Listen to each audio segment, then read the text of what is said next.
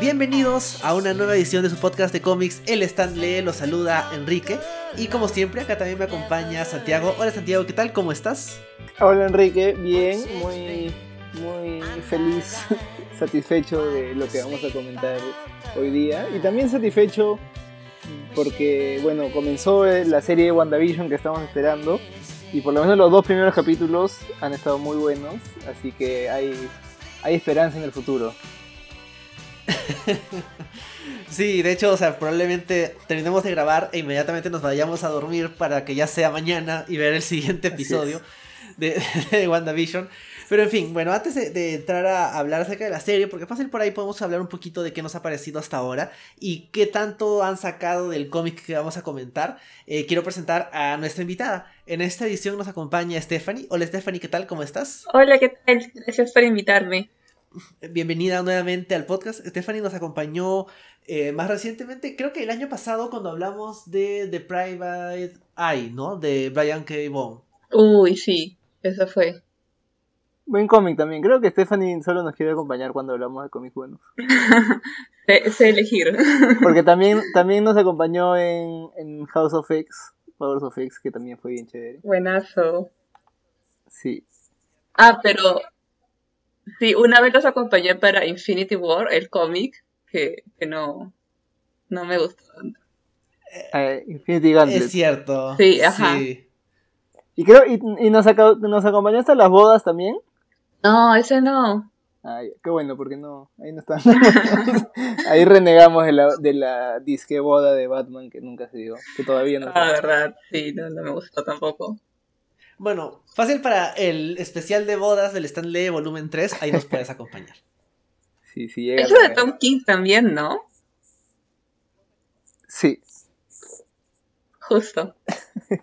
que también es de Tom King esa, pero como decía Enrique, pues es una pena que, que Tom King no haya escrito nada más después de esto. sí, bueno, creo que, este, creo que ya pueden ver que al cómic vamos a comentar, e incluso si no estuviera puesto en el título del podcast, en la imagen del Instagram, en la imagen del tweet y en la portada de, esta edición del podcast en, todas partes, es obvio que si vamos a hablar de una historia de Vision, del personaje de Marvel Comics, y vamos a tener que hablar de, The Vision de Tom King y Gabriel Hernández Walta, este cómic del año 2015-2016 de 12 números que publicó Marvel eh, como parte de su, no sé cómo decirlo, relanzamiento de cómics luego de Secret Wars. Esta es, creo que todo el mundo ha hablado un poquito al menos de esta historia, no solo porque es buena, ya entremos a detalles de por qué, de qué nos pareció, pero creo que coincidimos en que es buena al menos, pero también porque el mismo Kevin Feige dijo alguna vez, ¿no? Que vio una de las portadas, vio como que esta idea de, de visión teniendo la típica vida suburbana y fue como que, mm, esto podría ser una serie. Así que ha sido como que súper mencionada en toda la conversación acerca de WandaVision. Sí, creo que es mucho más cercano que, por ejemplo, Scarlet Witch que, que comentamos la vez pasada. Este, una corrección nomás, el cómic no es de Vision, es Vision a secas. Este, ah, porque hay una serie antes que se llama The Vision, que creo que son cuatro números. Este, que bueno, no es, no es, no sé, no es, no es nada wow. Pero esta serie sí que es como la segunda, creo, que tiene Vision así como personaje eh, solo, solitario. Eh, se llama Vision a secas. Que yo creo que pudieron ponerle como a veces ponen en otro, cuando quieren relanzar unos títulos de Visions. Ahí, ahí me hubiera gustado más, porque son como toda la familia. Pero, pero bueno, supongo que los editores de Marvel sabrán por qué hacen lo que hacen y no, no me hacen caso a mí. Pero antes de comentar el cómic, bueno, les, comento dónde lo pueden conseguir. Eh, de hecho, bueno, este cómic es uno que yo quería leer hace tiempo, hace, o sea, desde que salió, porque me lo recomendaron cuando estaba saliendo, del 2015. Ahí, aunque Vision nunca me ha llamado mucho la atención, en verdad me, me dijeron que, que, era buenazo y que como reconstruía, como, sí, no sé, bueno, volvía a construir el personaje de una manera bien chévere, entonces dije, ya lo leeré. Pero como me ha dicho que era tan bueno, estaba esperando a leerlo en, físico y quería comprármelo. Pero nunca estaba en, el, en lo más arriba de mi lista porque dije ya algún día, algún día lo leeré y nunca me lo compraba y nunca lo leía. pero ahora ya, un poco por la presión de, de WandaVision y del podcast también, me lo compré por fin. Me compré una edición más o menos, no, sí, barata, me costó 59 soles, bueno, es, es, son dos arcos. El primer arco nomás, eh, es una edición de, Panini España, que, a ver, este arco en inglés se llama eh, Little Wars Than creo, y en castellano se llama Visiones del Futuro. Pero bueno, este. y, la y el segundo arco que es Little More Than, a Machine, Little Better Than a Machine, eh, ah no, Little Better Than a Beast, eh, también, bueno, está también 59 soles más. Pero también hay, bueno, hay ediciones que lo, que lo juntan todo, ediciones integrales en tapa dura. Había una por 170 soles, que no compré, pero creo que es la que tiene Enrique, o bueno, Enrique de repente la tiene en inglés, que esa, bueno, la pueden conseguir. De hecho está más, o menos barata, está creo que 26 dólares en Amazon, y la de tapa blanda está 20, sí, 26.98 pasta dura 20.98 pasta blanda, así que sí conviene la pasta dura. Y bueno, si se lo quieren comprar por separado cada arco, el primero está 22.99, que es casi como, como la tapa dura integral. Y el segundo sí está 7.18. Y si lo quieren leer en digital, está en super oferta en Comixology, supongo que por la serie. Y cuesta 3.99 el primer arco. Eh, bueno, un dólar el, el primer número nomás. Y 12.99 la, la edición completa. O sea, 3.99 el primer arco, 3.99 el segundo y la, edición completa 12.99. ¿Esa es la que, la que tú tienes, Enrique, en físico? Yo tengo la edición súper especial. o sea, yo normalmente compro las ediciones más baratas que hayan, no me gusta complicarme, o, lo o compro las cosas en digital, ¿no? si no hubiera sido porque es tan bueno el cómic, no me hubiera comprado esta edición súper especial que tiene como que el cómic y el resto, o sea, son no sé cuántas páginas, pero tiene la mitad es el cómic y la otra mitad es eh, como que el guion, las portadas, los sketches de las portadas, el, el, pitch de Tom King, un par de entrevistas, un ensayo, los agradecimientos. Tiene un montón de extras, así que vale la pena. Yo recuerdo que esta, no me acuerdo si la compré usada, pero sé que la compré por eBay. O sea, no, no la compré aquí, pero, pero valió la pena porque, o sea, ya, ya vamos a entrar a detalle acerca de la serie, ¿no? Pero creo que antes de hablar a, detalle acerca de, de, Vision, de estos 12 números, que hay bastante que comentar, sí creo que hay que hablar un poquito del equipo creativo, ¿no? El equipo creativo está compuesto por eh, Tom King y Gabriel Hernández Hualta. Eh, si no me equivoco, Gabriel Hernández es español y, Tom King es, tan gringo que hasta era parte de la CIA, que es otro tema medio eh, interesante acerca de, él. Entonces, eh, antes de, entrar a mucho detalle acerca del cómic, quisiera preguntarles, empezando por nuestra invitada, eh, ¿tú ya has leído, Stephanie, otras cosas de Tom King? ¿Tienes más o menos una opinión formada acerca de este tan, no, no sé si controversial escritor de cómics? Um, he leído algunas otras cosas de Tom No me acuerdo si lo primero que leí de él fue Vision. Creo que lo que he leído de él es muy bueno, pero en parte porque antes de escoger los cómics de él que he leído, eran cosas que me recomendaban, ¿no? Como que esto sí es muy bueno. Pero sé que hay cómics en los que ha tomado decisiones que no me han gustado tanto. Pero en general creo que, creo que es muy talentoso. Creo que una vez le leí un artículo sobre él que era como, un quién es excelente, pero algo muy específico. Que, por ejemplo, escrito Vision, que me gustó un montón. Escribió Mr. Miracle también, que es muy, muy diferente, pero al mismo tiempo tiene como que un aire parecido. Como que hay cierto estilo que le sale muy bien, como que no sé, desconstrucción de la figura masculina que logra hacer muy bien. Eh, Grayson también escribió él y me gustó un montón. Así que creo que en algunas cosas sí es muy talentoso, pero entiendo por qué dices que hay una controversia como que no a todo el mundo le gusta porque, o sea, como que cuando lo hace bien lo hace muy bien, pero cuando lo hace mal es como que bastante obvio. E, es verdad, sí. Recuerdo que alguna vez en un podcast escuchaba que definían a, Tom King como. Él tiene tres temas: este. Sad Dad, Bad Dad y Bagdad. sus temas son eh, su experiencia en temas de terrorismo, sus problemas, él como, como padre, ¿no? Cómo se ve como, como padre con sus conflictos con sus hijos.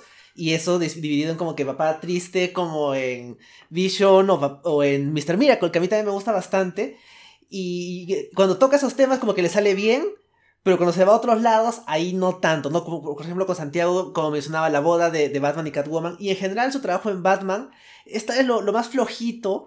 Y, no hemos comentado mucho de eso, pero, pero sí, pues es como que lo que no le sale tan bien, pero cuando habla de temas más eh, familiares, ahí como que acierta. Sí, creo que ese es el, mérito de, de esta Bueno, tanto Vision como como Mr. Miracle son personajes recontra fantasiosos y lo que hace son cómics bien aterrizados, bien... Que, podrían, o sea, bueno, no podrían pasar en cualquier, momento, pero son bien de bien humanos. Creo que ese es el, gran logro. Y más bien Batman, que es un humano vestido de murciélago, este, creo que no le salió tan bien, es, verdad, sí. Y, bueno, la verdad es que de, Gabriel Hernández Walta no puedo decir mucho, o sea, sé que tiene bastante experiencia trabajando en Marvel y en DC, pero no, no conocía mucho de su arte antes de verlo acá, o por lo menos no me había causado mucha impresión.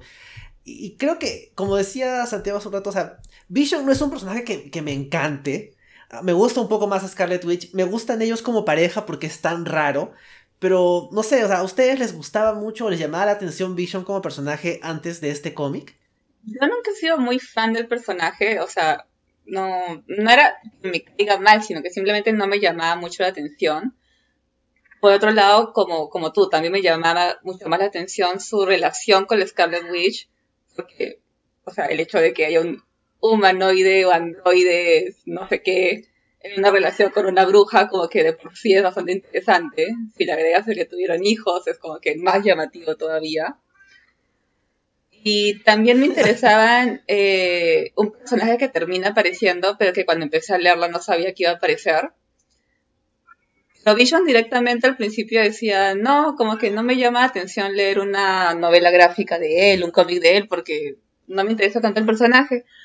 Pero cuando comencé a escuchar de que era un gran cómic, uno de los mejores del año, fue como que, ah, ya, ok, tengo que leerlo y pues, pues sí, me terminó encantando. Sí, yo, mi, mi relación con Vision es bastante similar a la, de ustedes. De hecho, cuando, cuando en la película de hecho Fultron, como se anunció que iba a salir Vision, o sea, bueno, no sé si, sí, supongo que sí salió en los trailers, pero cuando me enteré que iba a salir Vision dije, ah, o sea, no, no fue una, yeah, Vision, o sea, nunca ha sido, nunca he conectado con él, jamás, jamás había conectado con él. También Wanda me parecía mucho más interesante, una o sea, es una bruja mutante, no mutante. Bueno, ya después lo de mutante se fue al tacho, pero, pero era más interesante, marcada por, por un montón de cosas. En cambio, Vision era un robot. Bueno, no era un robot, pero era un robot. Este, pero, eh, no sé, paradójicamente, justo el cómic que comentamos hace dos semanas era el personaje que nos parecía más interesante y no llegó a hacer gran cosa. Y más bien este personaje que no nos no nos interesaba mucho, no nos jalaba mucho el ojo antes de leer esto, sí terminó siendo bastante sorprendente, ¿no? Es verdad, sí. De hecho, a mí lo que más me gusta de, me gustaba antes de Vision es lo complicado que era su árbol genealógico porque es como que es hijo de Ultron y es nieto de Hank Pym y aparte está como que eh, la, la, otra hija, Nadia, la otra hija de Hank Pym y luego como que Ultron que crea a Yocasta que es como que su hija pero también es su pareja, entonces como que hermana y madrastra de, de Vision. Es todo un enredo, el árbol genealógico de la familia Pym me encanta a pesar de que Hank Pym no, tampoco me interesa mucho, pero era como que lo más llamativo de, de Vision, pero con este cómic ya como que las cosas cambiaron y, y, creo que lo interesante es la premisa, ¿no? La premisa es, más allá de, sin entrar en muchos detalles de por qué, Vision decide crear una familia, mudarse a los suburbios de Washington y tener una vida normal en sus suburbios, como si fuera como que una persona más, un empleado más del gobierno, ¿no? Como, como toda la gente que vive como que en los suburbios de Washington. Y luego las cosas se complican, como uno podría esperar. Esa es básicamente la premisa Entonces ya ahora sí quisiera preguntarles, empezando con nuestra invitada, eh, y, sin entrar en muchos spoilers, luego los spoilers los podemos mencionar cuando hablemos más, más a detalle de la trama, pero sí quisiera saber, eh, ¿qué te pareció este cómic? Eh, sin spoilers, pues me gustó un montón. creo que es una gran muestra de que, o sea, justo lo que, lo que decía Santiago, de cómo el, el cómic de, de, Wanda no, no le había gustado tanto, porque a fin de cuentas, una, la premisa más interesante o la premisa más aburrida cómo va a salir la historia depende de quién le escriba, ¿no? Y cómo le escriba. Y creo que esta idea de mostrar a, a un, no sé cómo llamarlo, ¿cómo podemos llamar a Vision? un sintesoide. Sintesoide.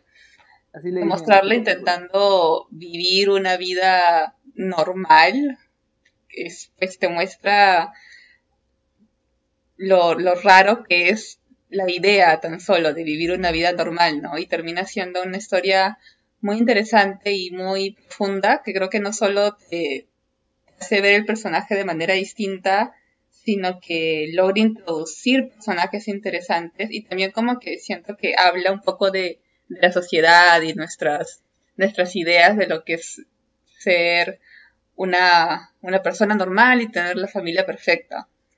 Y creo que eso hace un gran trabajo, Tom y creo que el arte también ayuda muchísimo a, meterte en esta historia en la que tienes Avengers y tienes androides, pero también tiene todo este aire de, de típico show estadounidense tradicional y, que encaja en los parámetros más tradicionales de, los suburbios, ¿no? Y pues me gustó un montón y también me gustó mucho cómo está estructurada en la forma en que, en que te lo cuentan como que tiene un narrador. Eso me gusta bastante. Mm, bueno, yo, eh, como, como mencioné, me compré el primer arco. Yo no sabía que, eran solo 12 números, pensé que eran más. Entonces me, me, compré el primer arco, lo leí y dije, ala, qué buen, qué buen inicio de serie. Que, o sea, hasta, hasta entonces el cómic estaba excelente y era como un gran inicio y también era un gran como que final el, final de, ese arco porque te deja con un, con un cliffhanger bien chévere. Y dije, o sea, dije que bacán, eh, me, me gustó bastante la narración, me gustó bastante el arte también, y después cuando seguí leyendo, este, bueno, no, no quiero spoilear mucho, pero fue como que un, un, cambio bastante drástico en cómo me sentía respecto al cómic, pero no en que ya no me gustaba, sino que igual me gustaba, pero había, o sea, no sé, al comienzo me sentía muy emocionado, feliz quizás, leyendo el cómic y después no tanto, pero cuando terminó, porque como que termina el número 12 y ahí termina la historia, este, me pareció en, o sea, en conjunto un, un gran cómic, una gran historia. Sí, creo que, creo que me ha, me ha gustado bastante, incluso más de lo que me esperaba, a pesar de que ya me lo habían recomendado varias veces. bueno, a, mí también la verdad es que me, gustó bastante. O sea, yo lo leí cuando, como, cuando salía, o sea, cuando salió. En parte porque también comencé a ver los comentarios favorables. Era como que yo veía que era como que un nuevo cómic de, de visión. Fue como que ah, no voy a leer esto. O sea, tengo cosas más interesantes que leer. Pero luego veía los comentarios que decían, no, este cómic tienes que leerlo. Y fue como que, bueno, lo leeré. Y desde el primer número me enganchó, o sea, eh, me encantó y lo leía mensualmente hasta que en algún momento de esa, de esa lectura anunciaron que Tom King se iba a DC, había firmado una exclusividad con DC y, y como que la gente decía como que, uy, entonces lo van a cancelar, van a apresurar el final. Yo no siento que hayan apresurado el final, pero sí me, me deja una sensación de, de que tal vez si no hubiera firmado esa exclusividad, Tom King, tal vez su, su, carrera hubiera sido un poquito más interesante. Pero bueno, ese es otro tema. Pero el, cómic me, encanta. O sea, por algo lo tengo en esta edición como que súper especial y no simplemente el, digital de, oferta en Comixology que, que igual está bien porque creo que por algo, o sea, hay cómics que siempre están disponibles, ¿no? Cómics que nunca dejan de estar ah, publicados en oferta, en tiendas. Y eso ocurre con cosas que llaman mucho la atención, ¿no? Como por ejemplo, no sé, este, Old Man Logan, o con cómics que son eh, clásicos, como, no sé, Batman Año 1 o Daredevil Born Again. Y creo que poco a poco eh, Vision de Tom King y Gabriel Hernández eh, se va haciendo ese lugar, ¿no? Se está convirtiendo, es básicamente un clásico moderno. Y, yo no creo que Vision tenga un, futuro mejor que tener este cómic. creo que esto es como que el, pico que va a tener el personaje. Pero no pasa nada, ¿no? Porque igual es, es muy bueno. Y creo que con eso podemos tal vez entrar ya a hablar con spoilers, ¿no? O sea, ya comentando la historia con detalle, con spoilers. Eh, obviamente las cosas salen mal. Desde el primer número te dicen las cosas van a salir mal. Te presentan, creo que lo más impactante es cuando te presentan a los vecinos de, la familia y te dicen, sí, bueno, en un, en, unos, en un tiempo van a morir en un incendio. Y es como que, oh, no. Y, como decía Santiago, ¿no? sus primeros números, sus primeros cinco números, van a esa conclusión grande de eh, eh, Visión tiene esta situación de que quiere cuidar a su familia y va a hacer todo para proteger a su familia y no le importa destruir el mundo para hacerlo. Y te deja ya esa sensación de que, oh no, las cosas se han salido de control. Y luego ya tiene como que esta segunda parte que ya va hacia el, hacia el final trágico, ¿no? Hacia el final de, obviamente, esta familia feliz suburbana, típica americana. No, e, está en un cómic de superhéroes y, las cosas van a salir mal. Entonces, sobre todo esta, esta eh, tragedia familiar suburbana ¿Qué les pareció? O sea, ya entrando a detalle y con todos los spoilers posibles. Sí, pues sentí que desde que empezaba, o sea, todo es tan, tan bonito y tan como que exageradamente normal en querer presentar cómo es esta familia, pero mientras están los vecinos que están conociendo la casa y ven los detalles que hay, es lo primero que me chocó fue cuando ve este, este florero flotante vacío que hay. Y, esa sensación de que la existencia de eso ya estaba mal, ¿no? Y creo que eso me perturbó aún más cuando leo que ellos van a terminar muriendo de alguna forma. Creo que es algo, algo tan sensible como que por qué existiría algo así algo que, está vacío porque no puede sustentar vida. Y sentí que eso le estaban haciendo un paralelo entre eso y, esta familia, ¿no? En Vision y, su familia que ha creado.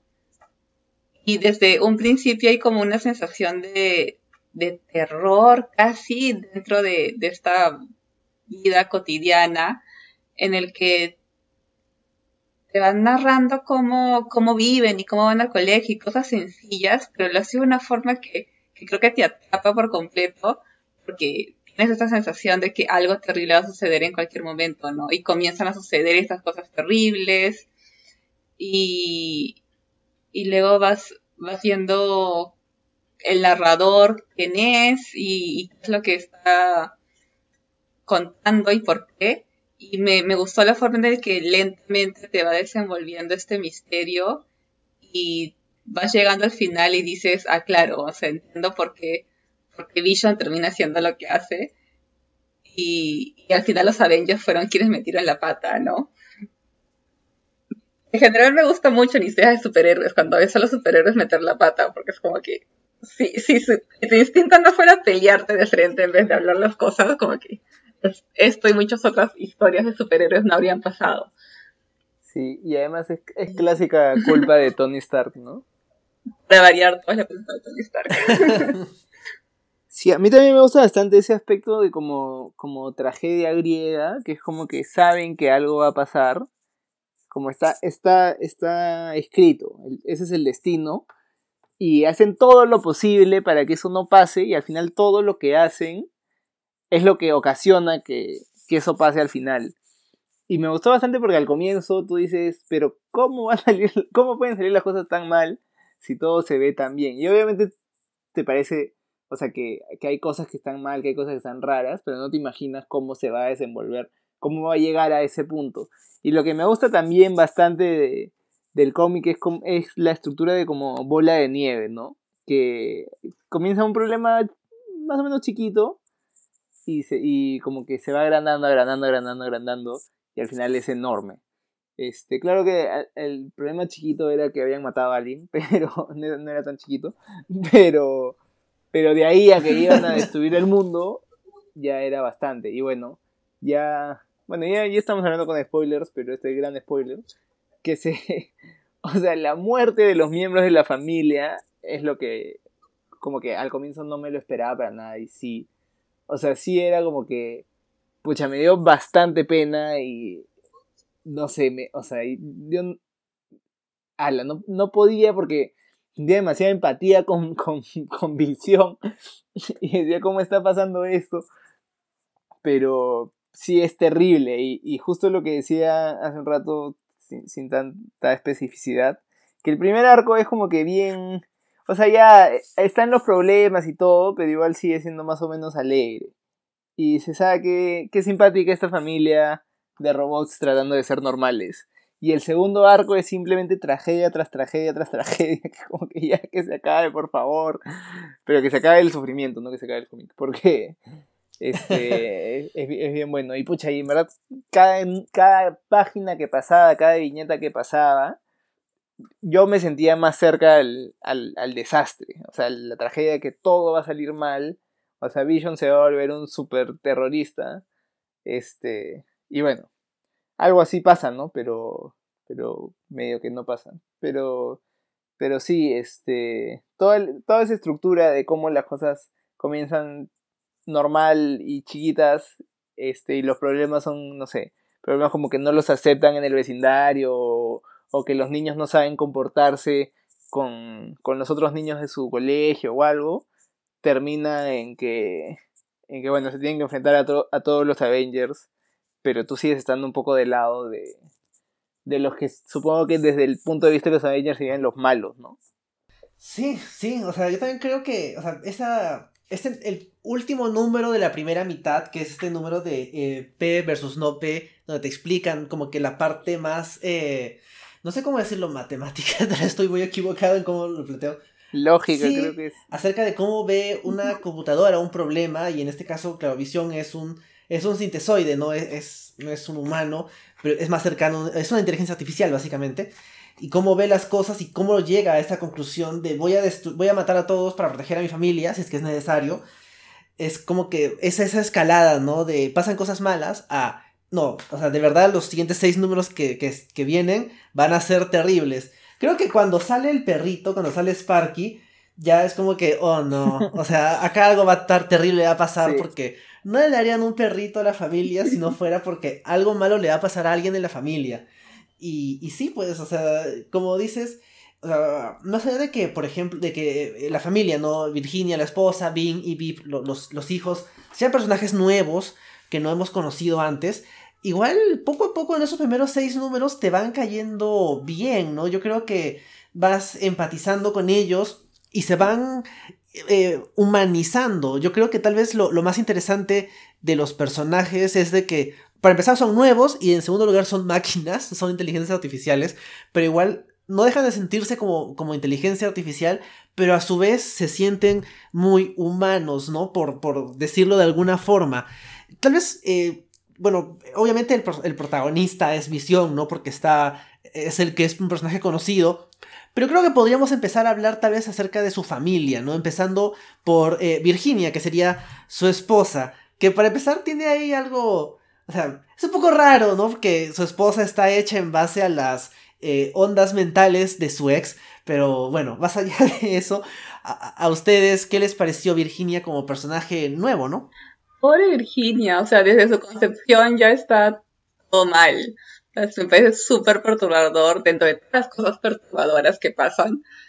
Eh, una de las cosas peores cada vez que pienso respecto es la creación de Virginia, cómo la crea a partir de Wanda, que claro, por un lado tiene un montón de recuerdos traumáticos, ¿no? O sea, Wanda no es la persona, no es famosa por haber tenido una vida estable, llena de tragedias espantosas, y a eso le sumas que Virginia recuerda todos esos momentos íntimos entre su esposo y, y Wanda, ¿no? Y tal vez intenta verlo de una forma muy fría, como que, ah, sí, son recuerdos de cómo me creó y como que todos empiezan pareciendo seres muy fríos, pero luego te das cuenta de que, de que no, o sea, tienen sentimientos como seres humanos y, y Virginia menciona cómo constantemente llora por los recuerdos que tiene y también siente celos recordando a Vision y, a Wanda. Y es como aún si, si nada de estas cosas horribles y trágicas que vemos en la historia hubieran pasado, siento que Virginia no hubiera podido ser feliz porque la forma desde que fue creada fue como que horrible. Y Vision es, es intenta cuidar a su familia, pero es muy malo siendo un buen esposo. Pobre Visión, en verdad hace lo mejor que puede. Sí. Sí, lo intenta. ah, sí. Santiago, ¿a ti qué te pareció? Este. O sea, al, comienzo no lo dicen explícitamente que está hecho a partir de las ondas mentales de, de Wanda, pero bueno, lo intuimos porque dicen está hecho en base a alguien. Y es como que, mm, me pregunto en base a quién la Este, pero sí es, o sea, desde el comienzo, desde que nace, por así decirlo, este, está celosa la pobre. Y no, no puede hacer nada al respecto y tiene todos estos recuerdos. Es, es, es bien, bien terrible eso. Y bueno, también me parecía terrible, o sea, el simple hecho de ser creada para ser la esposa de alguien. O sea, no sé, me parece un poco posesivo quizás. O sea, después me pareció ya que la bajaron un poco cuando dice, o sea, Visión narra que la creó y le dijo, este, si quieres puedes ser mi esposa y podemos formar una, una familia, como que le dio la elección. Pero creo que estaba todo como construido para que le diga que sí y, y tengan la familia. Pero es, es, creo que es chistoso como hablábamos hace dos semanas cuando hablábamos de cómo todo, todo salía mal por culpa de Wanda en todas las historias anteriores que habíamos, o sea, todas las historias conocidas sobre Wanda. Y acá no es Wanda, pero tiene sus, o sea, sus, sus ondas mentales y, y por, e, por ella es que sale todo mal igual. Este, y por más que hayan sido buenas intenciones y todo, me pareció, o sea, me pareció como que primero una, una gran madre. Yo al comienzo la veía bien, bien fría, bien, como que bien robot, pero cuando, cuando mata al, a este segador para que no mate a su familia, ahí como que te das cuenta que no es, no es tan simplemente un, un robot programado. Y después, este, bueno, cuando le, cuando, cuando le pega a los niños que van a pintar su casa y y todo, y bueno, después todo lo que hace es como que manipula un poco a, a Visión. Esa parte me pareció bien chistosa cuando Visión ah, llega a hablar y ella lo seduce para que no le pregunta cosas. Y es como esas cosas que no te esperarías de, de un robot quizás. Pero, pucha, después cuando, no sé, cuando se, se malogra su, su sistema de habla, es terrible. O sea, yo me pongo ansioso de cómo la pobre no se puede expresar y repite y es como que tartamudea, pero nunca puede llegar a decir lo que quiere decir está, porque está con demasiado, como carga con demasiado, este, y, y en ese sentido creo que, o sea, en verdad ella es la que lleva toda la trama, ¿no? Por ella es que pasan las cosas. Visión como simplemente reacciona a las cosas, pero ella en verdad es, o sea, supongo que sí, Visión sigue siendo el protagonista, pero pero ella es la que lleva toda la historia. Es cierto, esto podría, podría ser definido como la historia de Virginia, ¿no? Como que desde su creación, a su intento de vivir y, como dices, todo lo que ocurre es debido a ella. Y siento que Vision no, o sea, no se siente tan humano como el resto de su familia.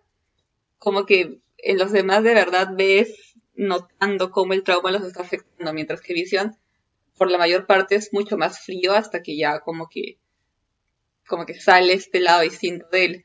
Pero en su familia, desde, un principio, o bueno, desde mucho antes, como que los va sintiendo mucho más humanos y afectados por las circunstancias, y los ves mostrando miedo y ansiedad y, y deseos, o sea, de verdad viviendo como personas.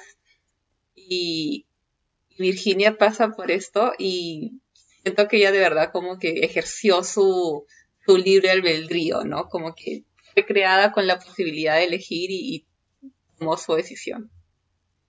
Yo también creo que, que, Virginia es un poquito más interesante que, que Visión, porque, o sea, como dice Santiago, ¿no? Ella genera algunas circunstancias, pero a su vez, como dice no, Stephanie, ella tiene libre albedrío y más allá de que las cosas se salen de control, porque bueno, las cosas se salen de control en esta historia, como decía Santiago, es básicamente una bola de nieve de tragedias.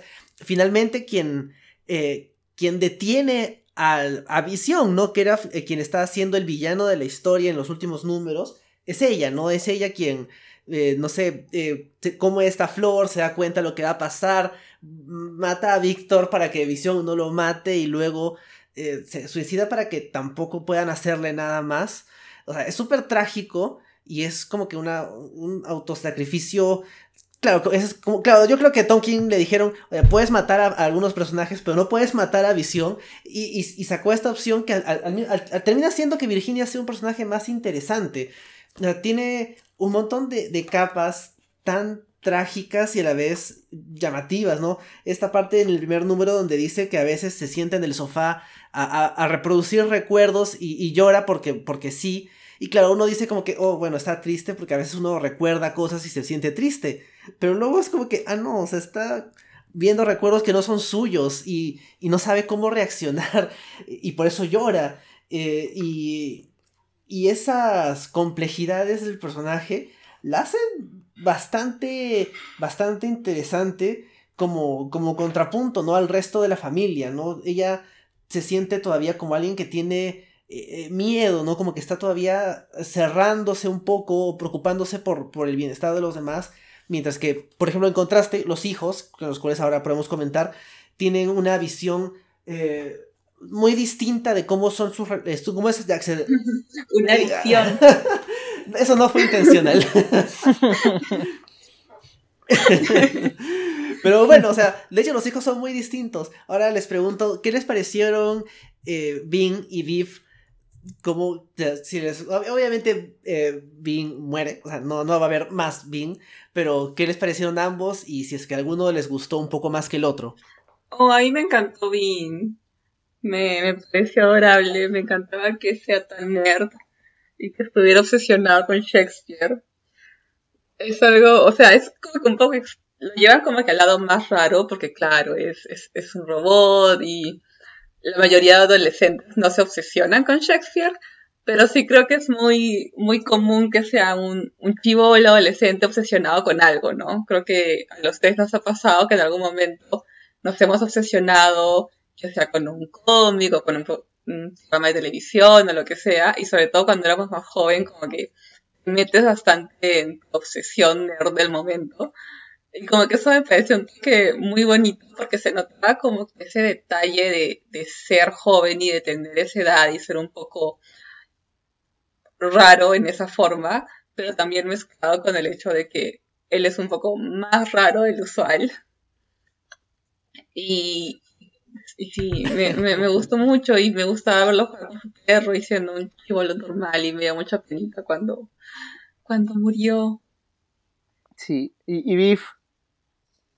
Biff, también me gustó, no, no me encariñé tanto con ella, pero o sea, sí se nota que se había convertido en una chica adolescente común y corriente, ¿no? O sea, creo que, que su trauma lo muestra muy bien ¿no? Tiene este momento corto hablando con un chico que puede parecer insignificante, pero cuando eres una chica de esa edad, no has salido con nadie, como que se causa un impacto grande en ese momento y justo en ese momento que su crush muera dentro de este contexto en el que están pasando cosas traumáticas, pues creo que tiene mucho sentido cómo se, se queda pegada todos estos sentimientos que no sabe manejar. Eh, sí creo, no sé qué es el futuro de Viv, espero que haya ido a terapia porque siento que esa chica va a necesitar terapia, o sea, el hecho de que sea un, un androide no, deja de, obviamente tiene sentimientos, a pesar de, de ser originalmente un robot, así que sí, espero que esté bien, va a necesitar de terapia, como que ha lidiado con demasiadas cosas en, no sé, una semana. Bueno, bueno, yo también, o sea, con, con, con Vin me encariñé demasiado. O sea, yo creo que debe ser a propósito, para que en verdad sufras su muerte. Ah, sí, sí. Este, pero por Santiago, ¿a ti eso el parecieron? segundo, el segundo arco en verdad me destrozó a mí. Porque, no, o sea, no podía creer que, que se hubiera muerto. Lo peor fue que me equivoqué y leí el número, creo que se muere el número este, 9 y yo pasé del 8 al 10 y en el resumen dice, y ahora bien está muerto. Y yo, ¿qué?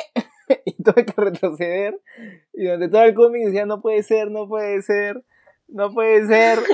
Y, y, y sí, pues sí se murió y pucha, en verdad, lo peor es, bueno, cuando, cuando Vision recuerda el momento en que, no. en que Vin quería que lo escuche, cómo recitaba Shakespeare, y él le decía, no puedo, estoy ocupado. Y le dice, no, escúchame un rato, y lo, y lo recita todo. ¿Qué te pareció? Y le dije, te, dije que estaba ocu- ocupado, no te escuché nada. Fue como que, no, porque, en verdad, fue, es, es desgarrador. Y por otro lado, Beef, en verdad, no me importa tanto. No sé si, o sea, no sé si es también a propósito, o sea, que, no sé si, no, no creo que sea a propósito que no me importe tanto, pero sí que hayan hecho que, que Vin me importe tanto para después matarlo.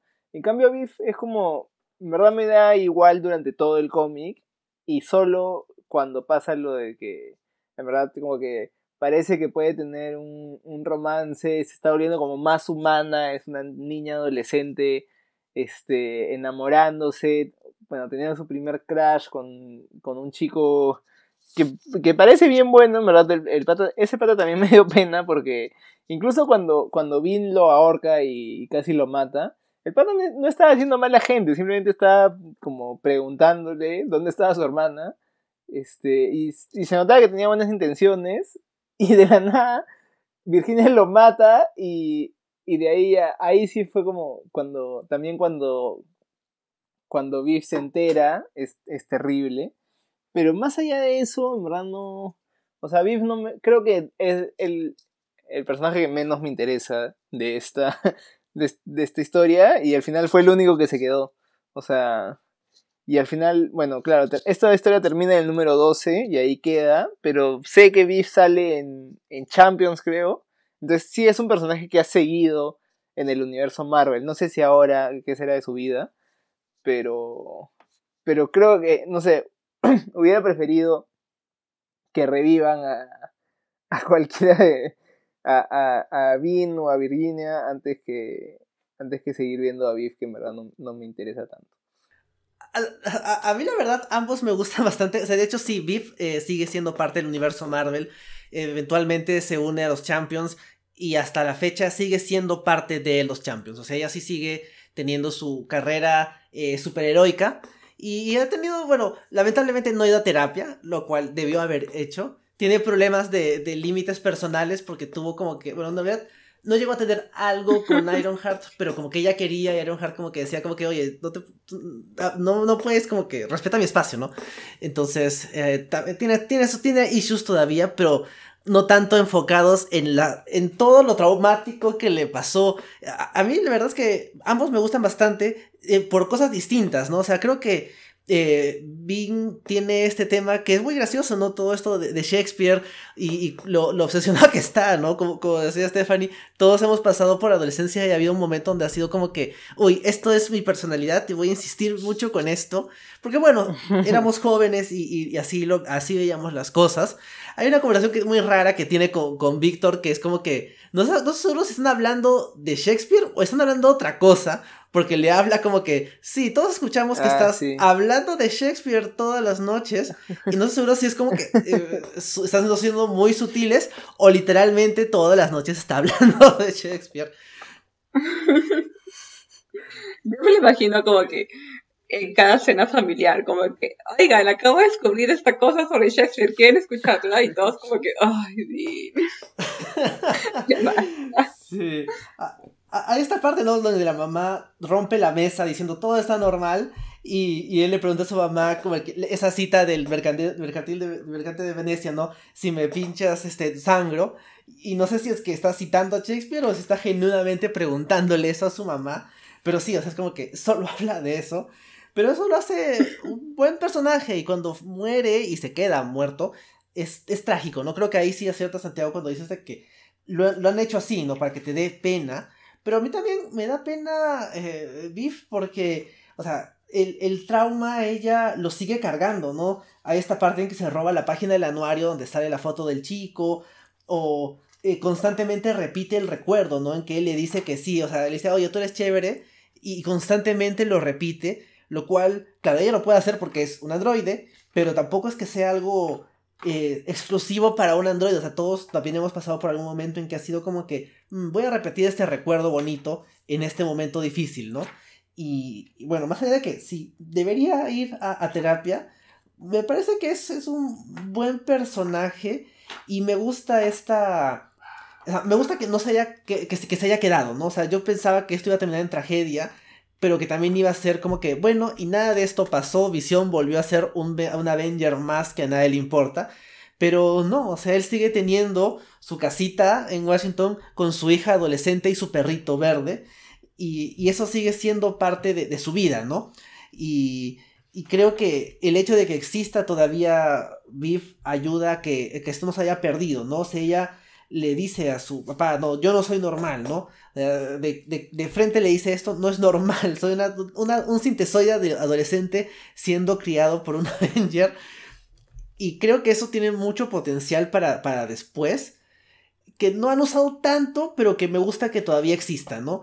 Y, y claro, o sea, tiene que haber algo más, o sea, me gustaría que hubiera más acerca de, de, de Vip procesando todo lo que le pasó pero, pero no lo hay, ¿no? Que eso sí es un poquito oportunidad desaprovechada.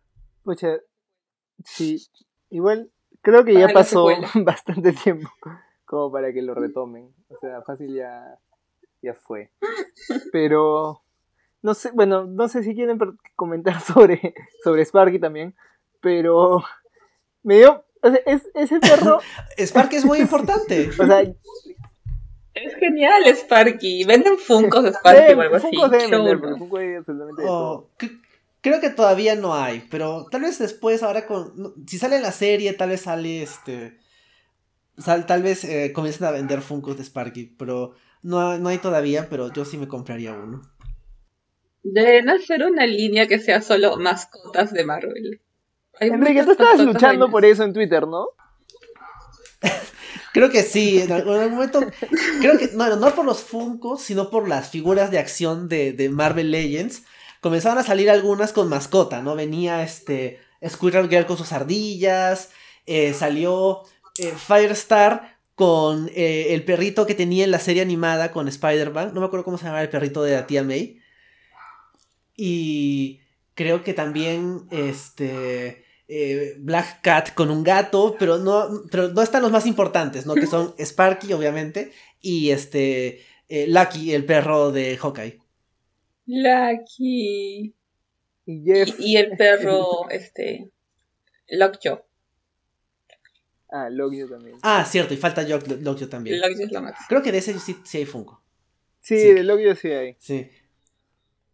Bueno, eh, de hecho, eh, Sparky, lo que, lo que es medio gracioso es de que hicieron un concurso de póngale nombre al perrito. Y estaba como que, incluso acá en esta edición salen las cartas de, publicadas con cada número. Y hay una lista como que de todos los nombres que mandó la gente. Y que obviamente no, no fueron elegidos porque al final se quedaron con Sparky. Que no está mal. Pero hay nombres muy graciosos como, no sé, este, Víctor Bondog. Este. Lo genial. Este, Wi-Fido. Por ahí hay este, bueno, unos que le ponen Bechica, Big, Megabyte, Terabyte, cosas así, con referencias caninas. O sea, casi todos son o referencias caninas, o cosas con B chica, o temas eléctricos, ¿no? Como Switch, Socket, este. Hay, hay Volt con B chica también. Sí, Canine, cosas así que bueno, no están tan mal. Me hubiera gustado Víctor Bondog o Wifido, pero bueno, en fin, Sparky no está mal. Sí, de hecho cuando, cuando creo que Vision lo presenta, él es Sparky, cuando dije, ah, gran nombre para, para el perro de, para el perro de ellos. Este, sí yo sí estuve satisfecho cuando apareció el nombre por primera vez. Pero en verdad me molesta mucho que los que, se hayan robado el perro del vecino y lo hayan y bueno, es terrible, o sea, me parece horrible cuando cuando cuando Vision está mutilando al pobre perro para sacarle su cerebro. por suerte después lo metió en un, en un cuerpo sintético y, y, y siguió vivo el perro. Pero después también sufrí demasiado cuando Virginia lo mata. Es como que deja al perro en paz. No te hecho nada.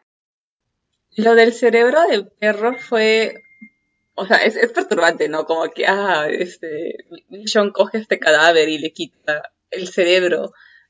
Yo supongo que él lo ve como, como bueno, son, son piezas, ¿no? Después de todo, ellos son robots. Pero está, era un cadáver, yo creo que seguía vivo y lo mató y le quitó el, cerebro. Sí, lo, vio- lo mató. Y no, no, no había muerto Creo que antes. sí. Bueno, sí, es, ese es aún más perturbante. O sea, estaba bien quemado el perrito. Es aún más perturbante. Pero sí, supongo que para él un cerebro o un, un hueso es simplemente una parte más, ¿no? Como que puedes construir cosas con... Es algo que nosotros no pensaríamos. Claro, para él es como que todo es utilizable, no sé, es que ese cerebro no se va a desperdiciar porque todavía funciona, entonces voy a hacer un perrito robot para dárselo a mi familia y es como que más normal mi familia. Y, y de hecho funciona, ¿no? Porque llega este Sparky y, y anima a los hijos, están felices porque tienen su perrito. Y creo que es, o sea, me gusta esa contraposición entre se arreglaron los problemas, los hijos están contentos, él se da la mano con su esposa y la siguiente página es Agatha Harkness diciendo, los va a matar a todos. Sí. Y ahí, eso me pareció genial, cómo se revelaba que ella era el, era el narrador durante todo. O sea, que, que- o sea, yo no entendía, ¿no? ¿Quién? O sea, sí, sí, sí pensaba, ¿quién podría estar narrando esto? Porque es, o sea, es parcializada la narración, no es, no es objetiva.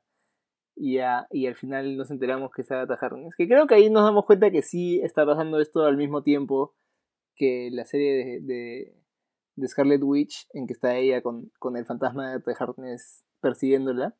Solo que acá es un poco más importante, creo. Este. Y ahí de ahí, eso es lo que digo que, un- que es un gran cliffhanger, porque está como de todo bien. O sea, bueno, todo bien, pero, pero ya, está el perrito, hay, hay luz en la vida de los Vision. Y, y como que llega a Harkness a decir, va a matarlos a todos, tienen que, tienen que hacer algo. Y de ahí ya simplemente todo se va al tacho y todo, todo comienza a salir mal. Comenzando por. No, no sé si comenzando, pero eso también me parece, me parece paja como. Bueno, todo el, toda la historia de, de Víctor que me da rabia, pero a la vez, o sea, él simplemente también toda su vida es luchar contra su destino y contra destruir a los Avengers y contra con- este, convertirse en, en Victorious. Este, es también como, o sea, me, me da rabia porque está haciendo un complot contra su familia, pero también lo entiendo, ¿no? Y como su objetivo final era simplemente que, que lo maten. Me parece lo caso. Sí, Stephanie, ¿qué te pareció el rol de, de Víctor en el cómic? Ay, me dio mucha pena. O sea, yo adoro a Víctor, fue el personaje que me emocionó cuando apareció porque todos los de Runaways tienen un lugar especial en mi corazón.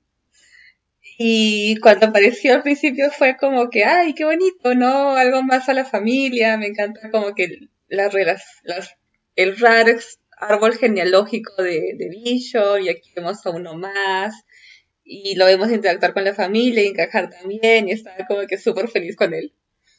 Luego como que se revela qué es lo que está pasando en realidad, ¿no? Y, que Víctor tiene esta, bueno, esta versión robot de lo que sería una drogadicción.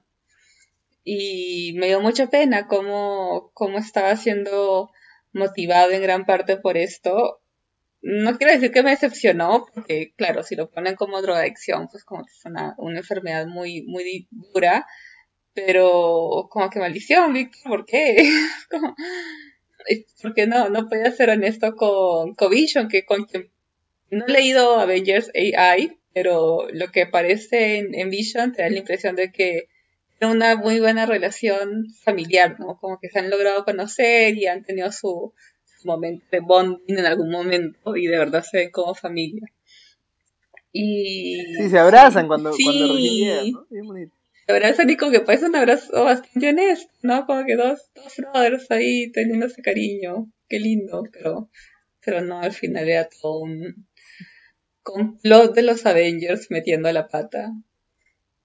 Sí, la verdad es que sí, a mí también me da mucha pena, o sea, toda la parte de... Cuando sale Víctor también me emocionó cuando, cuando lo leía porque era como que, oh, Víctor de Runaways, no se han olvidado de él, o sea, creo que en esa época no había cómic de Runaways, así que era como que, ¿quién será de ellos? Y, y verlo como que en este cómic que ya para este punto estaba muy bueno, era como que, ah, genial, Víctor, pero luego te acuerdas, o oh, no, pero este cómic es súper trágico, algo malo va a pasar, y creo que eso es lo, lo más triste, ¿no? Como, como dice Stephanie se encuentran, se abrazan, le presenta a su familia como que súper contento, como que este es mi hermano, trabaja, ha venido acá por unos días y, tiene con cada miembro de la familia momentos muy íntimos, ¿no? Que van desde hablar acerca de, de cómo se siente Virginia con el tema del piano, esta conversación un poco rara con, con Viv acerca de Shakespeare, y, la que tiene con, con, con Viv es, es hasta, es la que tiene menos diálogo, pero ella está la más fuerte, ¿no? Porque básicamente la acompaña a que ella vea a, su crush enterrado y, y es raro y es fuerte. Y luego ves que al final del número le está contando todo a los Avengers, o sea, esa confianza familiar, ¿no? Que se había creado en un solo número está traicionada, o sea, no era real, o fácil si era real, solo servía para, para ser de, espía para los Avengers que que estaban tratando de actuar preventivamente, ¿no? Bueno, claro. John Reaper ya estaba muerto varios días, pero igual no se justificaba esta, esta intervención así como que tan traicionera, ¿no? De los Avengers. De hecho, hasta me, sorprende que, o sea, veo acá que están Tony y, Thor, Jane Foster y, y, este, y Sam como Capitán América. De hecho, me sorprende que, ellos dos, Jane y, y, Sam, hayan accedido. Son algo más, algo que haría este, solo Tony o Tony con Reed Richards, ¿no? Sí, los dos, los peores. Sí, exacto. Sí, pero, o sea, finalmente cuando, cuando muere eh, Víctor es, es triste, o sea, pero también es como que está contento de que no, no, se va a convertir en un supervillano, pero te deja una sensación rara, ¿no? Este, o sea, este personaje que me gusta, que me cae bien, ha traicionado la confianza de esta familia, ¿no? Y, es como que no sé qué sentir. Pero bueno, ya sabemos de que la muerte de Víctor es solo temporal, que termina apareciendo de nuevo. No sé cómo. ¿Ah, sí? Sí, en, en Runaways, o sea, el, nuevo Runaways que salió, eh, que vuelven a juntar a todos los originales, pues aparece Víctor. Y no tiene cuerpo, solo es una cabeza, pero existe. Sí, creo que después le hacen un cuerpo, pero claro, mientras tanto solo es como que una cabeza que llevan a todas partes, pero una cabeza consciente, ¿no? Es, es, es Peter es un robot, así que pueden arreglarlo. Y, y me gusta que en, ese cómic de Runaways de Rainbow Rowell aún tocan un poco las consecuencias, ¿no? O sea, él se siente culpable.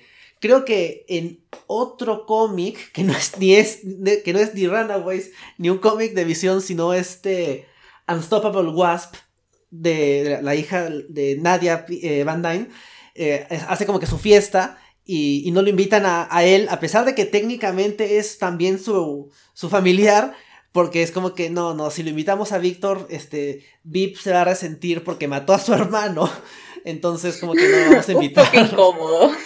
Claro, como que eh, siempre hay como que problemas en las familias, ¿no? Es como estos familiares no se llevan bien, ¿no? Claro, algunos pelean por el terreno, otros pelean por matar al otro, y no son cosas que pasan. Exacto, son cosas que pasan. No, sí, hablando de, de, las muertes, este, que bueno, no sé, tenemos cinco miembros de la familia Visión si contamos a Víctor, seis con Sparky, este, y, y cuatro de ellos se mueren este, pero, o sea, ten en cuenta cómo son las muertes y resurrecciones en los cómics. A mí, o sea, desde el comienzo me parece mucho más factible que revivan a un sintesoide que que reviva un, ser humano normal. Entonces, sí me parece un poco raro que no puedan revivir a, a Bean, por ejemplo. Y es como, este, pero vuelve, no sé, decía, vuelve a hacerlo, pero bueno, parece que, parece que Vision sabe más que yo y no se puede. Pero por eso también me gustó como al final se revela que este Vision está reconstruyendo quizás a, a Virginia. Y creo que eso tampoco se ha visto en el futuro. Pero bueno, sí logra revivir a Sparky y, y ahora parece que, está, que va a revivir a su esposa, pero bueno, no creo que nunca se, nunca se vio. Pero me parece también un, un buen final. O sea, creo que en general por cómo salió todo absolutamente mal, las cosas terminan muy bien.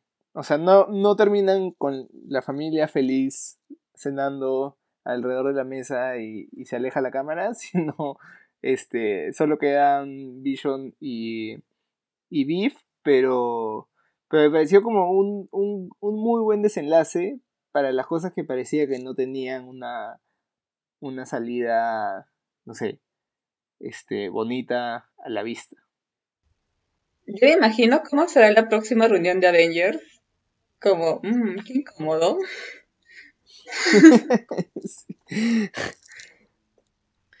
sí. de hecho no me sorprende que, no haya habido como que un arco de, oigan, ustedes mandaron, o sea, ustedes causaron todo esto. Deberían por lo menos pedirme disculpas.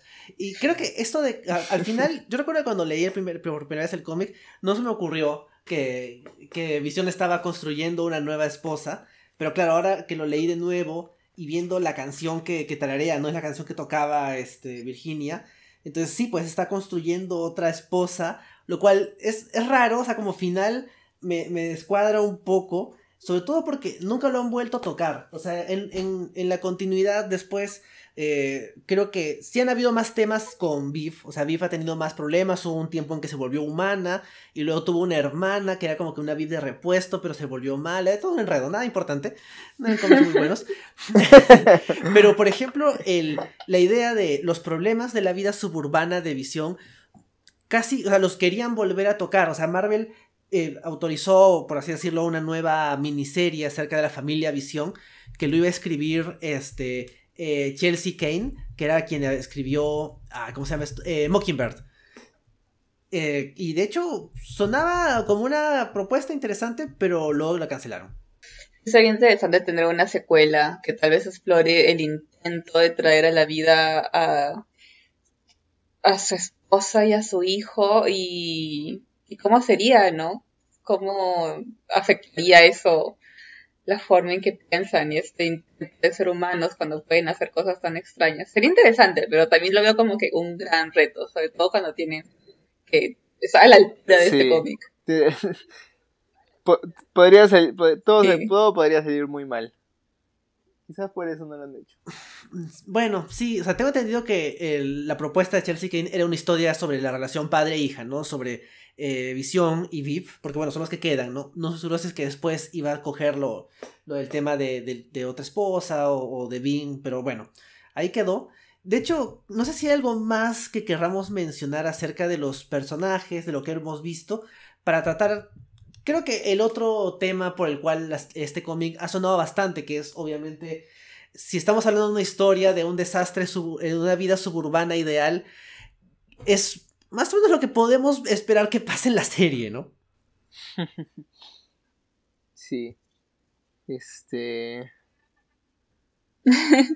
sí, sí, siento que se ha inspirado en este, en esta novela gráfica, eh, la serie WandaVision. No creo que sea una adaptación, ¿no? Muchos decían, uy, ¿qué puedo leer para prepararme como WandaVision? Y claro, todos recomiendan Vision porque les recuerda los comerciales que veíamos nos recuerda a este cómic. Pero no es una adaptación en ningún sentido de este cómic, no es como una historia completamente distinta. Pero sí tiene esa vibra de, uy, mira, toda es la normalidad, bonita y feliz suburbana, pero también, uy, algo raro y malo está pasando y esto va a terminar mal. Como que ambas tienen esa sensación y creo que por eso relacionamos tanto ambas historias. Sí, es el, es el mismo tono. Y su, creo que su gran intento de ser normales. Porque ese es, o sea, eso es todo lo que intenta hacer Vision y su familia durante los 12 números. Ser normales. Este, y al final, bueno, la, el resultado es que no pueden. Y todo sale mal. Y creo que por ahí puede ir la serie. Que intentan ser normales, pasar desapercibidos, ser aceptados por sus vecinos y, y no se puede porque no, no lo son. Para eso, eso me gustó también bastante de el, número 11 creo. Claro, porque el número 12 ya es casi epílogo. Pero el número 11 que es cuando van a enfrentarse, este, que, que hay un encuentro entre, entre Wanda y Vision. Y Wanda le dice, si haces esto, vas a ser exactamente como ellos. Y Vision le dice, ¿no entiendes? O sea, todo el tiempo lo único que he querido es ser como ellos. Y es como que, pucha, así... Poderoso eso. Sí, sí. O sea, yo sé que he visto a Tom King como que presumiendo un poquito de como que, oye, si les interesa la serie, tal vez les puede gustar este cómic, porque obviamente quiere hablar bien de, su trabajo, ¿no? Y, y él mismo Feige dijo, ¿no? Que se inspiró. Sonaba que más en las portadas que en el contenido, por cómo lo, lo decía. Y creo que con eso tal vez podemos hablar un poco acerca del arte, ¿no? Obviamente esto es un cómic, no les podemos mostrar el arte, pero creo que sí vale la pena hablar de, en particular, o sea, el artista en casi todos los números Menos en el que más me gusta, irónicamente, es Gabriel Hernández Walta. Y la colorista en todos los números sí es Jordi Beller. Y las portadas son de eh, Mike del Mundo, casi todas, excepto la quinta y la sexta, que son de Marco de Alfonso. Así que les pregunto, ¿no? Empezando con nuestra invitada, ¿qué les pareció el arte? Uy, a mí me encantó desde, desde las portadas que de verdad que son una de mis portadas favoritas de, todos los tiempos. Tienen portadas muy, muy buenas, desde la que es Vision con Wanda hasta las, las portadas de, de hardcover, creo que es que es una foto de ellos como si fuera un álbum, un álbum de fotos familiar. tiene portadas que son muy simples y son muy distintas a las lo que sueles esperar de cómics de superhéroes porque claro, no, no es un típico cómic de superhéroes, no es, intentan mostrar lo normal que intentan ser, pero siendo lo raro que ellos son. Y creo que las portadas reflejan muy bien lo que vas a encontrar adentro. Y el arte también me gustó y sobre todo me gustaron los, los colores. Creo que la paleta de colores encaja muy bien con el tono de la historia.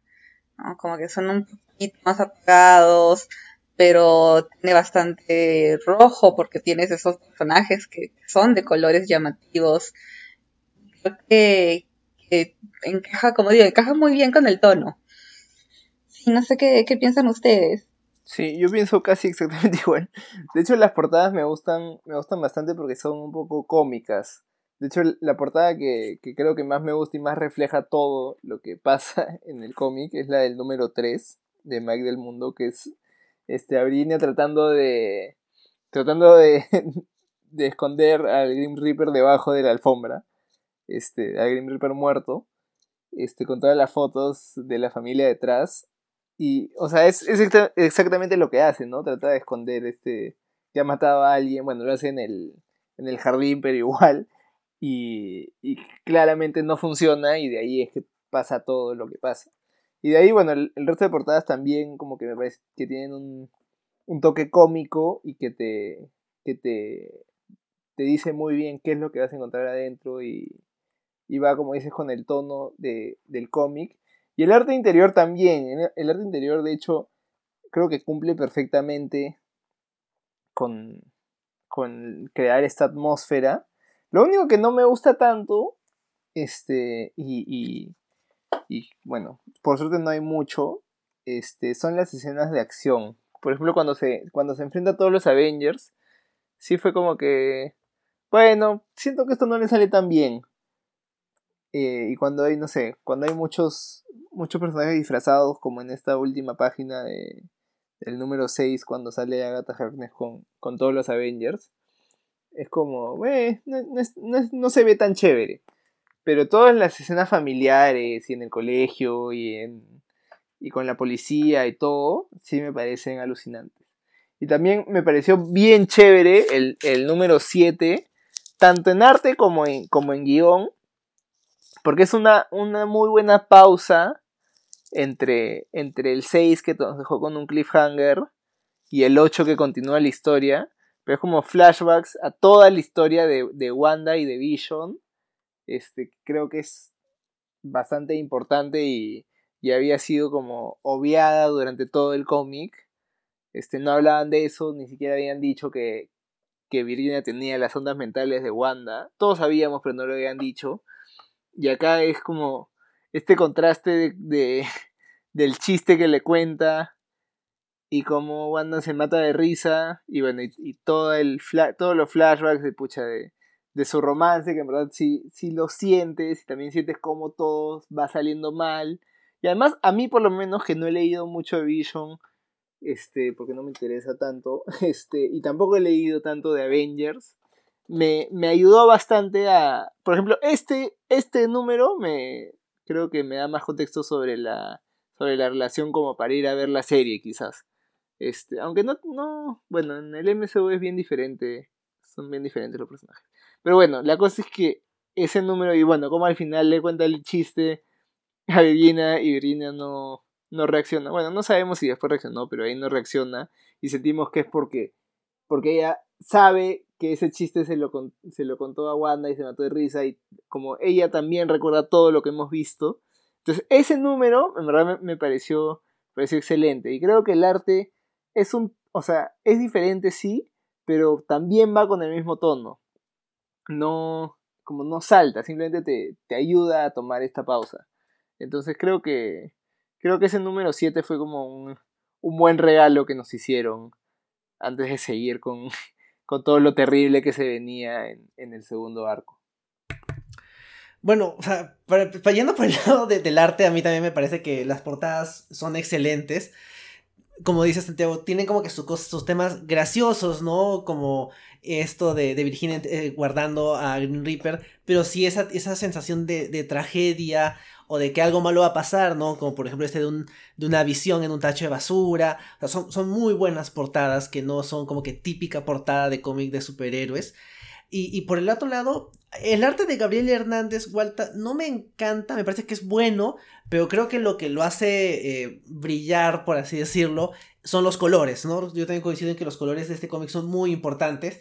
la, la, colorista es Jordi Belair, que justo es eh, como que medio accidentalmente creó el Día de Apreciación al Colorista, que, justamente es en unos días, es el 24 de enero, o sea, es ahorita el Día de Apreciación al Colorista, así que bueno, saludos a todos los coloristas. De hecho, creo que el pod, en el podcast siempre reconocemos el trabajo de los coloristas, y creo que acá es súper importante porque le agrega esa... E, e, es, ese elemento extra por el cual el cómic resalta más, tanto en las partes normales de, de vida en familia, las partes donde la casa se siente oscura y opresiva, hacia, hasta el final, ¿no? Donde juega un poco más con, con los tonos un poco más oscuros o, de, otros colores. Y creo que el, el, final final, ¿no? Donde vemos la casa oscura, en, sombras, y luego cuando Vip sale ya se ve todo más iluminado.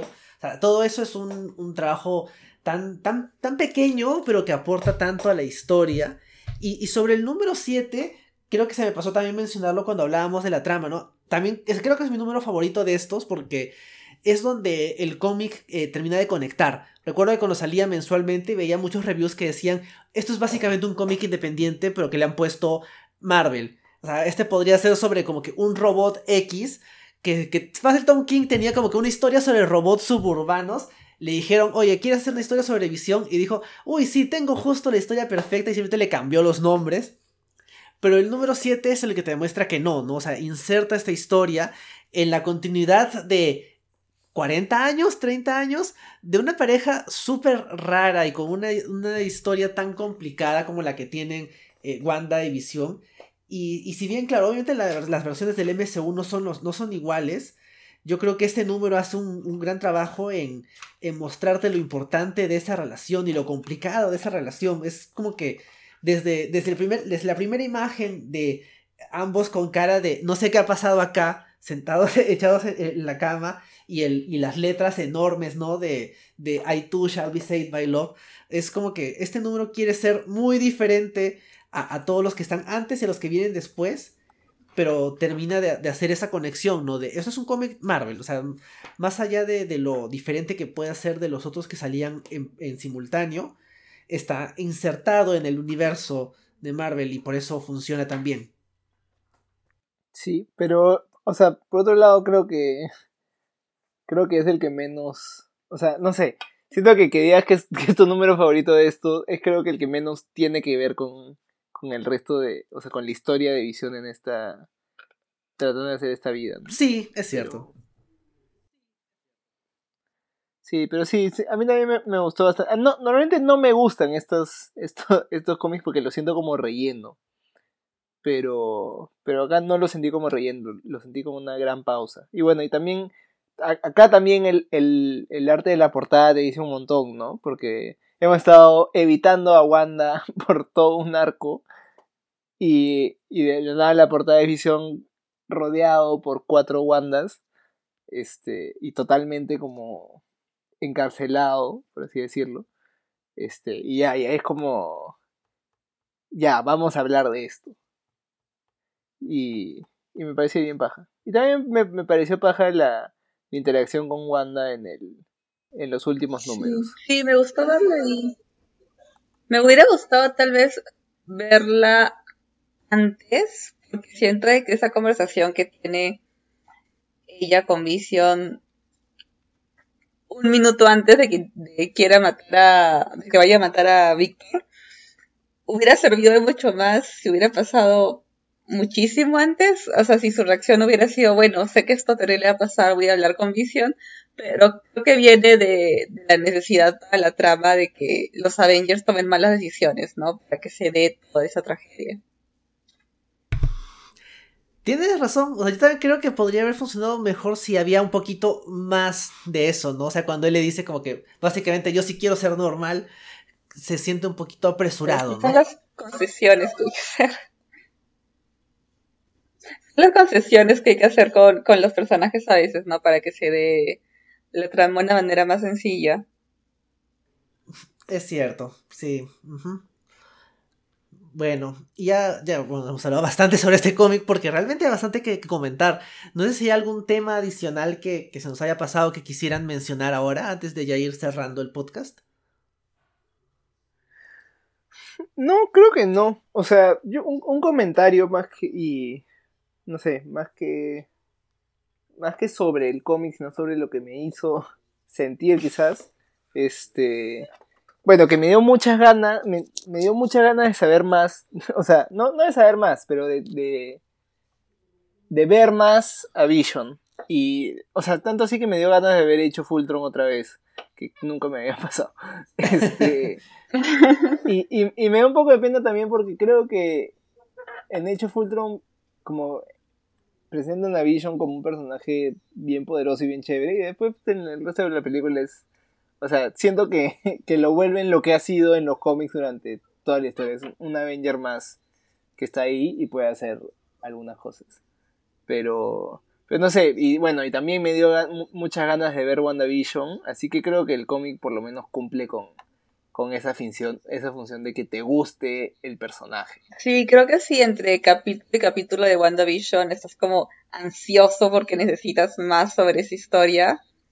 Pues, pues sí, sí sirve leer, leer este cómic, especialmente el, el capítulo de que es de, bueno, de Wanda y Vision, ¿no? Como que si ves a la pareja, pues ahí es un resumen de todo lo que fue su historia. Sí, yo creo que, bueno, en unas horas más vamos a, a ver, eh, va a estar en el siguiente episodio y vamos a estar atentos todos los viernes, pero creo que como, como introducción a, a- al mundo Marvel para quienes no están tan familiarizados, o sea, realmente es como que medio engañoso, ¿no? Porque es como que, wow, Vision tenía una historia muy interesante, ¿qué más puedo leer al respecto? Y ahí está un poco complicado.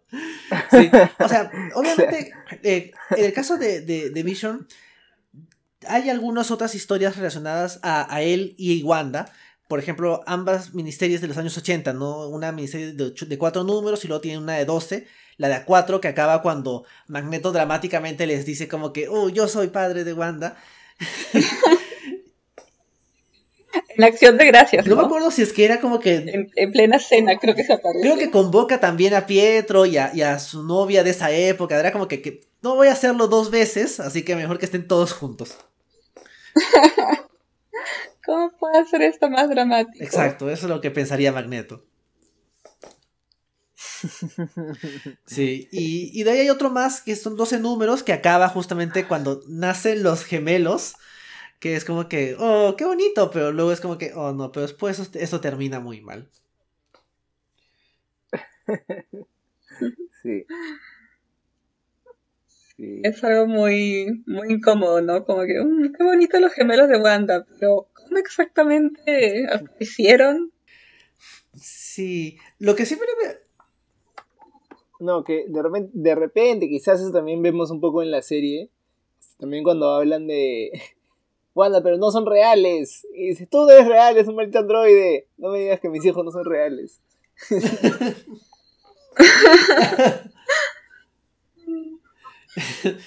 sí, también me da risa que creo, creo que una parte de uno de los niños le pregunta a Visión por qué es blanco. ¿Qué cosa? No recuerdo. Creo que uno. Claro, uno de los niños le pregunta ah, a, Visión, papá, ¿por qué eres blanco? Lo cual. Le... dice, no, no soy tu papá. No, porque literalmente está completamente. Sí.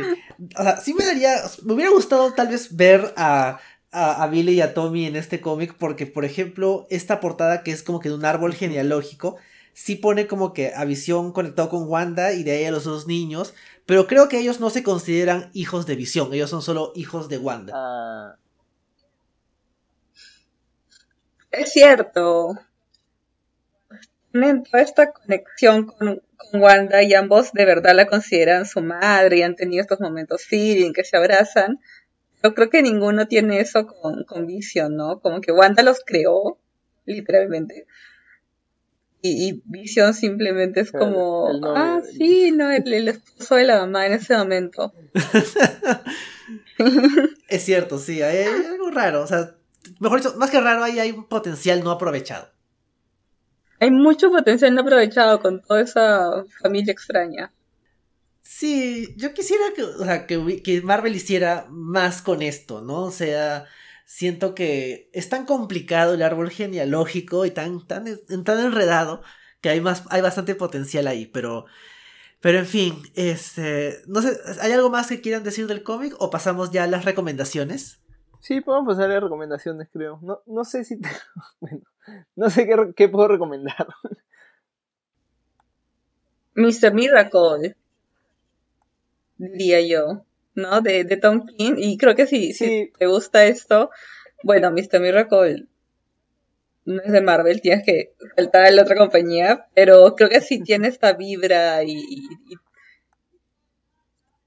no sé, temática similar a, Vision, a pesar de que sí, explico de qué trata, suena muy, muy distinto.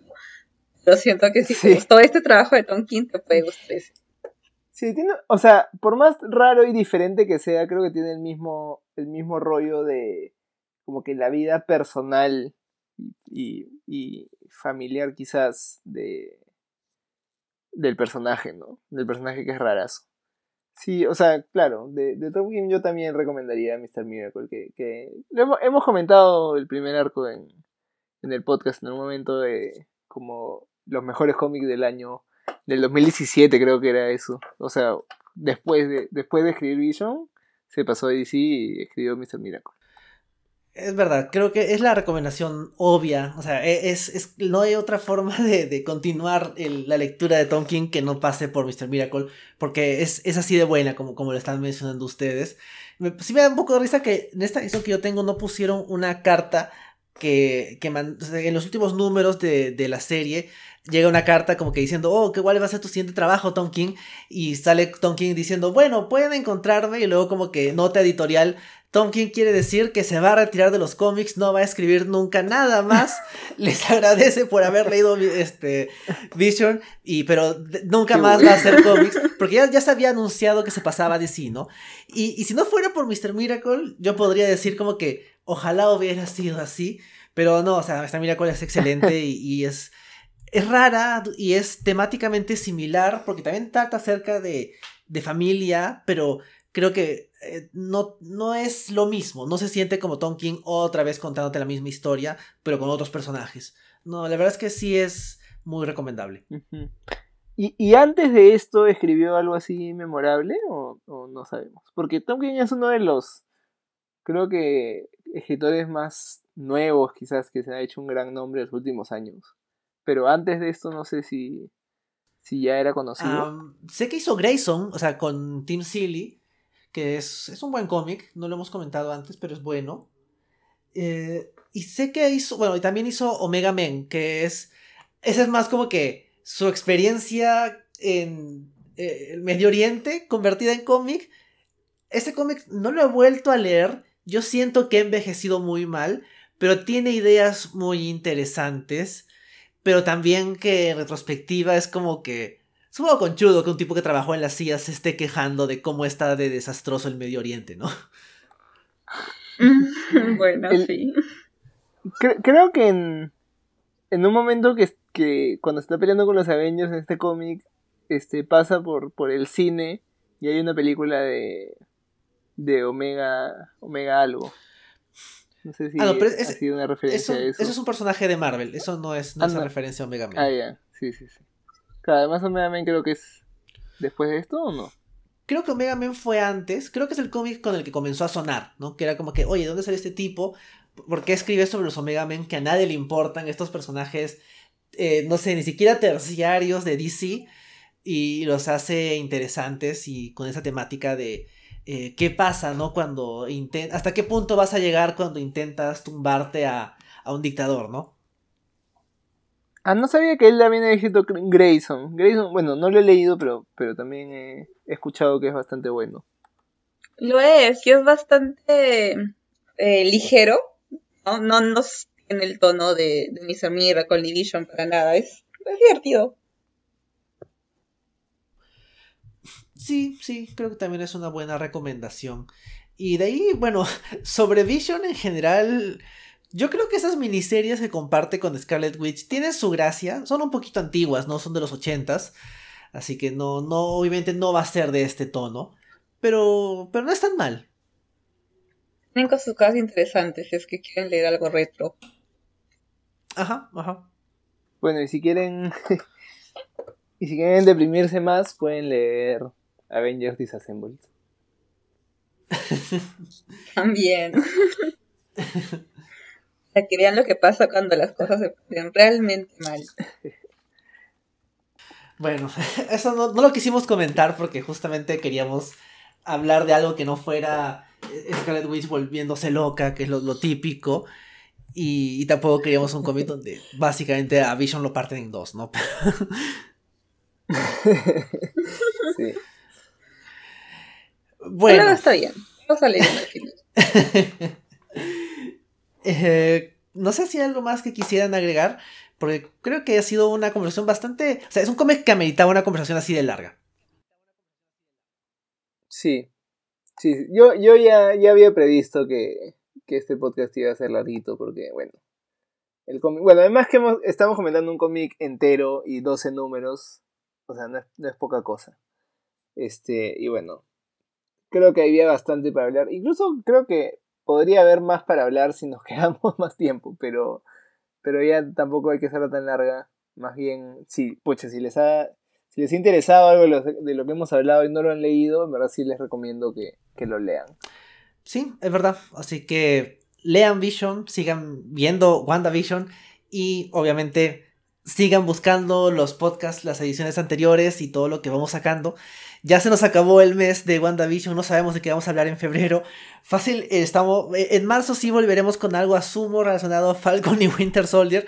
Pero mientras tanto, pueden encontrarnos, como siempre, en Spotify, Evox, Google Podcast, Apple Podcast y Anchor como el Stan Lee. Y también nos pueden encontrar en Instagram como eh, eh, podcast el Stan Lee. Así que pueden encontrar lo que vamos a comentar, las ediciones anteriores y todo lo que hemos ido de lo que hemos hablando en estos últimos años. Así que ahí pueden buscarnos. Stephanie, ¿a ti dónde pueden encontrarte?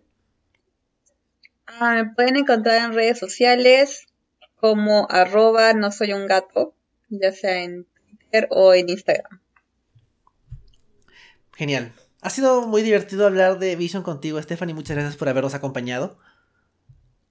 Muchas gracias por invitarme. Siempre es un gusto. Genial, sí, esperemos seguir hablando de cómics contigo más adelante. Y, no sé, Santiago, ¿algo más que quieras decir antes de despedirnos? Eh, no, no realmente. Este, en verdad, muchas gracias, Stephanie. Ha sido muy, muy divertida la conversación. Y, y bueno, qué, qué bueno que hemos comentado, que, que, me han forzado un poco el podcast a leer este cómic. En verdad estoy muy satisfecho. Y simplemente este, espero que, que WandaVision siga haciendo mi, mi set de Marvel por las siguientes semanas. Sí, esperemos que sí. Así que creo que eso sería todo por esta edición. Así que nos despedimos. Adiós. Adiós. Chao.